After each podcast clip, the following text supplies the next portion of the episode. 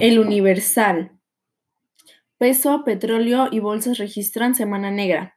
La guerra de los precios internacionales del petróleo, en medio de la pandemia por el coronavirus, fue el detonante de la peor semana que han vivido el peso, el crudo y los mercados accionarios en muchos años, elevando el riesgo de una recesión mundial.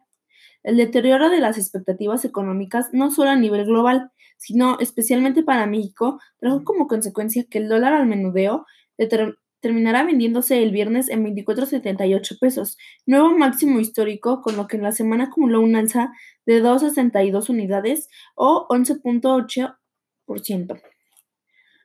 La depreciación más fuerte para una semana desde octubre de 2008, entonces por el estallamiento de una crisis financiera internacional.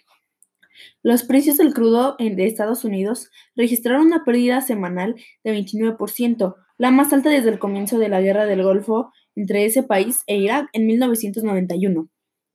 La mezcla mexicana reportó una caída de 35% para ubicarse en 15.78 dólares por barril, segunda cotización más baja desde 1999, luego de que el 18 de marzo cayera un mínimo de 14.58 dólares.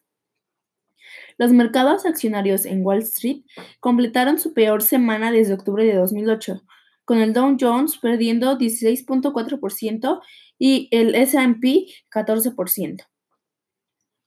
Varios gobiernos y bancos centrales siguieron anunciando medidas de estímulo para mitigar los efectos del coronavirus. En México, el Banchico realizó el miércoles cuatro subastas cambiarias por un total de 2 mil millones de dólares, mientras que ayer recortó su tasa de interés de manera extraordinaria en 50 puntos bases, ubicándola en 6.5%. La Cámara de Diputados aprobó el uso de los recursos del superávit primario para crear un fondo de 180.733 millones de pesos, el cual será administrado por el SHCP con un comité de otras dependencias. La iniciativa se tomará a votación en el Senado. El principal indicador de la Bolsa Mexicana de Valores acumuló un retroceso de 10% en las últimas cinco jornadas. Ayer se dio a conocer que el director general de la Organización de Países Exportadores de Petróleo, OPEP, se reunirá con el regulador de energía de Texas, lo que abre la posibilidad a que Estados Unidos recorte la producción de crudo para contrarrestar las presiones a la baja sobre su precio, algo no visto en 50 años.